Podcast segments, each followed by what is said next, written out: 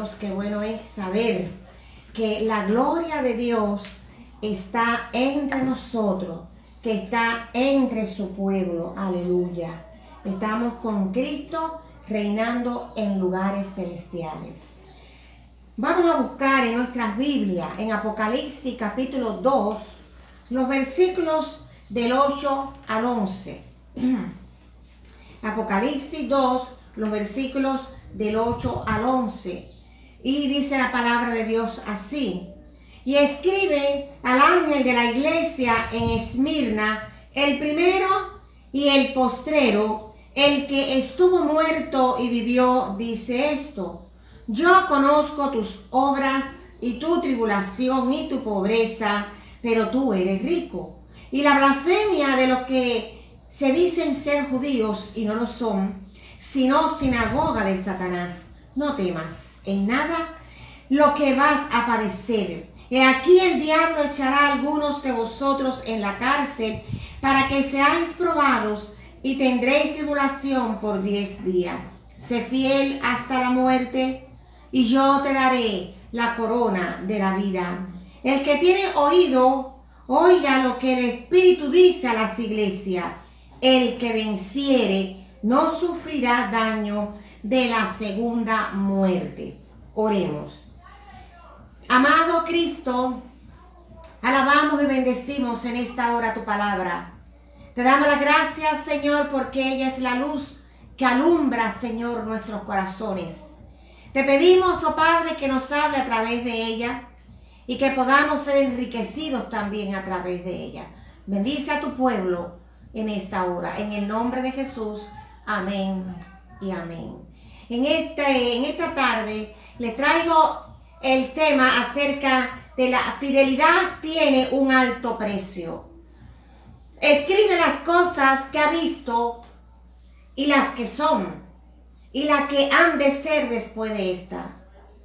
El misterio de las siete estrellas que has visto en mi diestra y de, las, y de los siete candeleros de oro las siete estrellas son los ángeles de las siete iglesias y los siete candeleros que has visto son las siete iglesias. Los mensajes de Cristo a las siete iglesias locales al occidente de Asia Menor son también para la exhortación, advertencia y edificación de los creyentes y las iglesias de toda esta época. El valor de estos mensajes para la iglesia de hoy abarca una revelación de lo que Jesucristo ama y valora en sus iglesias y de lo que odia y de lo que condena. Es una declaración de Cristo con respecto a las consecuencias de la desobediencia y la negligencia espiritual y las recompensas por la vigilancia espiritual y la fidelidad a Cristo. Una norma por la cual cualquier iglesia o persona pudiera juzgar su verdadero estado espiritual delante de Dios un ejemplo de los métodos de ataques de Satanás contra la iglesia o el creyente. ¿Qué alaba Cristo? Cristo alaba a la iglesia que no tolera a los malos, pone a prueba la vida, la doctrina y las afirmaciones de los dirigentes cristianos que persevera en la fe, en el amor, en el testimonio y en el servicio y sufrimiento por Cristo. Odia lo que Dios odia. Vence al pecado, a Satanás y al mundo impío. Y se niega a adaptarse a la inmoralidad del mundo y a la mundanalidad interna y guarda la palabra de Dios. En el versículo 8 vemos que se refiere a la iglesia de los mártires. Este periodo que abarcó y abarcó es alrededor del año 100 de Cristo hasta el año 300 de Cristo. Dice el primero y el último. Cristo es el principio de lo que se refiere al Creador y el fin de todo lo que se refiere a su control total y completo. Que fue muerto y volvió a vivir, dice estas cosas porque se refiere a la cruz y a la resurrección. Gloria a Dios. Qué bueno es saber que nuestro Señor Jesucristo no está en una tumba vacía ni está sepultado, sino que resucitó de entre los muertos. Él le dice a la iglesia, yo sé tus obras y tu pobreza. Se lo dijo a la iglesia de Esmirna. Pero tú eres rico. Así le dijo el Señor la revelación a Juan en Pasmo. Esmirna era aparentemente pobre en lo externo, pero el Señor los proclamó ricos espiritualmente. Sin embargo, la iglesia en la Odisea afirmó ser rica, pero el Señor declaró que eran pobres. Vamos a ver. Dice la Biblia que el Señor conoce a los santos. El Señor conoce a los verdaderos hijos de Dios. Y el Señor no se debe impresionar por las prosperidades materiales ni los ornamentos de los edificios que se llaman ricos. Sin embargo, en el libro de Nahum 1.7 dice que Jehová es bueno y fortaleza en el día de la angustia y conoce a los que en él confían. Gloria a Dios. Y en Juan 10, versículo 3, dice, a este abre el portero y las ovejas oyen su voz y a sus ovejas llama por nombre y las saca. Aquí el Señor nos está dando la evidencia total de que Él conoce sus ovejas y las ovejas también saben cuál es la voz del pastor. Dice el versículo 14 de Juan 10, yo soy el buen pastor y conozco mis ovejas y las mías me conocen. El Señor tiene una valoración diferente de la pobreza o riqueza, porque Él conoce verdaderamente quienes le aman de corazón. Que Dios quiera que cada uno de nosotros podamos ser de esas ovejas, que seamos del Señor y que conozcamos la voz de Dios. Porque hay muchas voces a nuestro alrededor que no es la voz de Dios. Y solamente usted puede conocer y saber la voz de Dios si usted está en comunión con Dios. La pobreza quiere decir carecer de todo. La pobreza de los creyentes de Esmirna era grande. Estaban económicamente necesitados. Aunque Cristo dijo, que eran espiritualmente ricos, el contraste que hace el Señor con la iglesia de la Odisea, que poseía mucha riqueza material, aunque se le consideraba espiritualmente miserable, pobre. Esa es la calificación que el Señor le dio.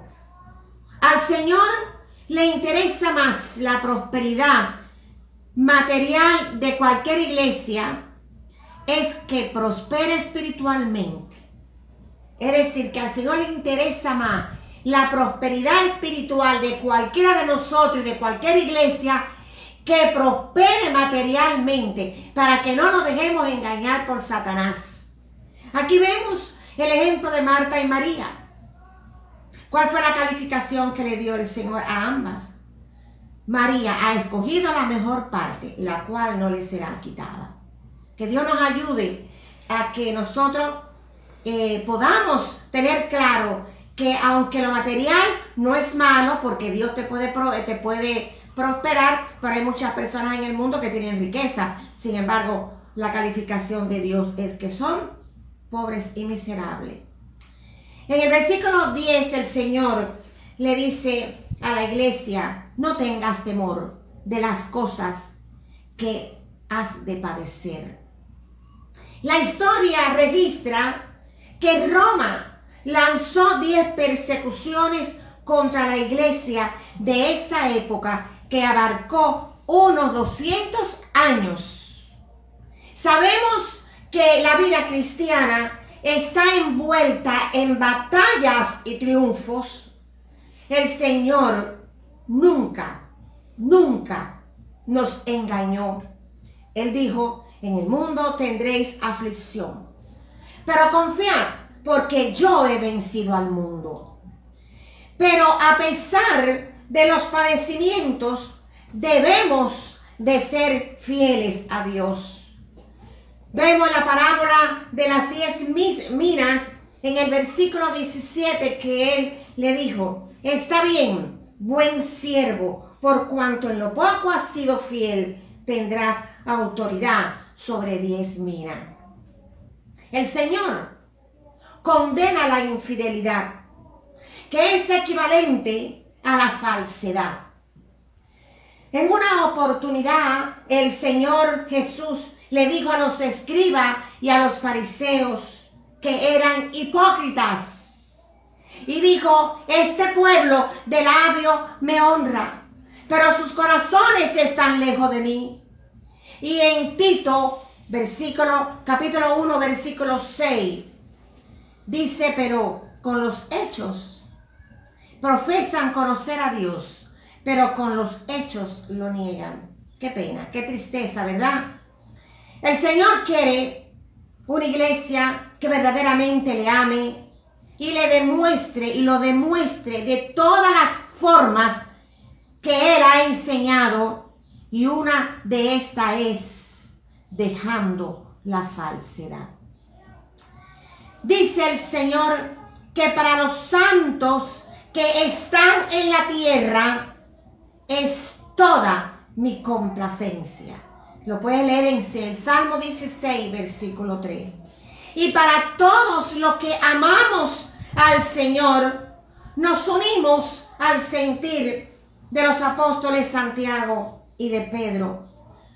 En Santiago 1.12 dice, bienaventurado el varón que soporta la tentación, porque cuando haya resistido la prueba, recibirá la corona de vida que Dios ha prometido a los que le aman.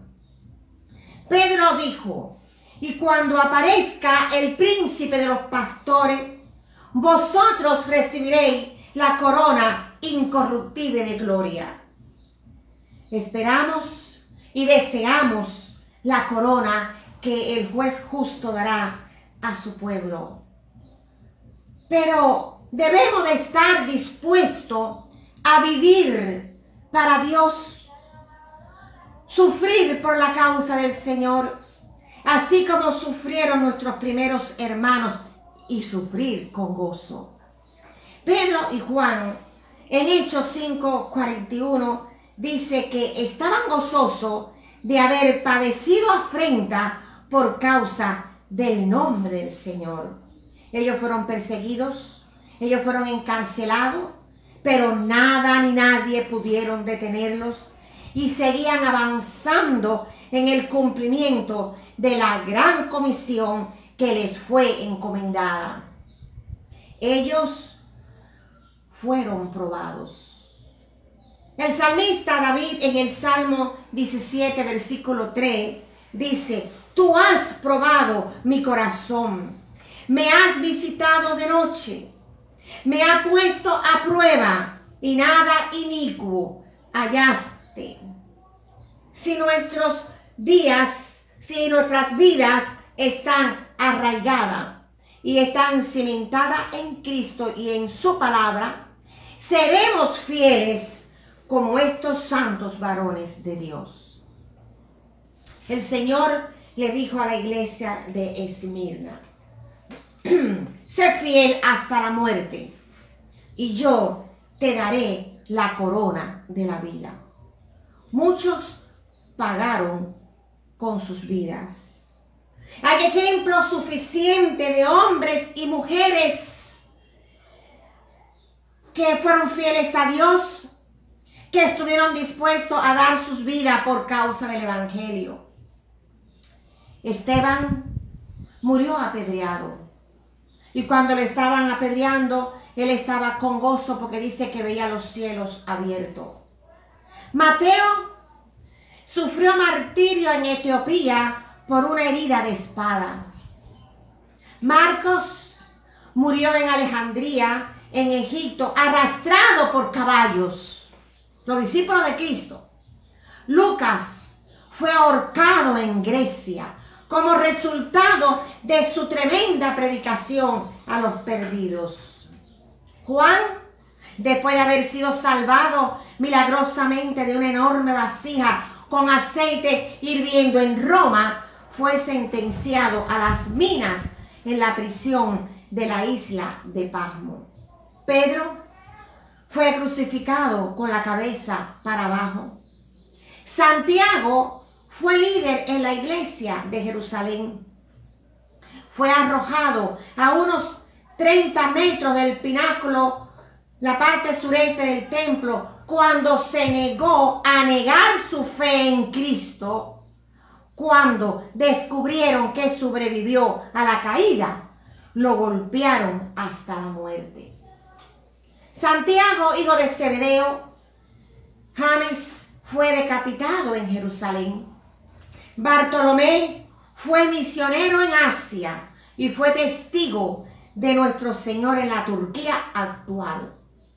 Bartolomé fue martirizado por su predicación en Armenia y fue azotado con un látigo. Andrés fue crucificado y dijo cuando lo estaban ejecutando, Hace mucho que deseaba y esperaba esta hora feliz. La cruz ha sido consagrada por el cuerpo de Cristo colgado de ella. Siguió predicando a sus verdugos durante dos días hasta que expiró. Tomás fue apuñalado con una lanza en la India en uno de sus viajes misioneros. Judas fue asesinado con flechas cuando se negó a negar su fe en Cristo. Matías, el apóstol elegido para reemplazar al traidor, fue apedreado y luego decapitado. Pablo fue torturado, fue decapitado por el malvado Nerón en Roma en el año 67 de Cristo. Estuvo muchas veces preso y ahí escribió todas sus cartas, que estas cartas que enseñaron muchos y muchas de las doctrinas fundamentales del cristianismo. Isaías fue aserrado por la mitad. Hace poco un hermano en el Medio Oriente llamado Nabil Abashi fue asesinado por un grupo de terroristas asociado a ISIS. Nabil era un hombre respetado. La principal razón de su asesinato, esto pasó en estos días, fue por haber financiado la única iglesia cristiana en su ciudad en Egipto. Hace unos días mataron en Honduras un matrimonio joven de pastores dentro de sus casas. Los misioneros del AUCA del Ecuador, que fueron muertos por indígenas y sus esposas siguieron llevando el Evangelio al mismo lugar que mataron a su esposo. También hubieron traductores de la Biblia como William Tyndale, que en Inglaterra en 1525 los quemaron vivo la Iglesia Católica.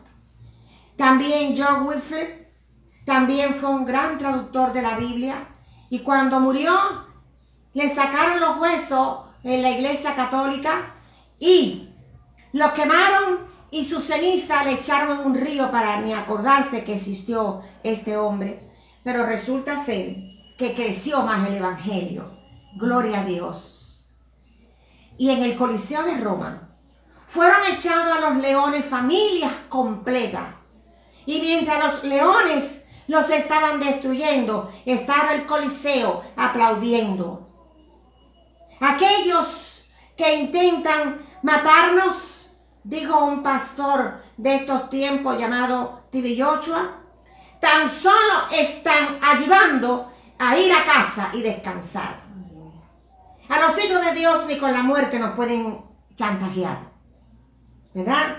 Porque el apóstol dijo, si vivo para Él vivo y si muero para Él muero, o sea que vivamos o muramos, somos del Señor. En la China actual, matan a los hijos de Dios y prohíben el cristianismo. Ahora, en la actualidad.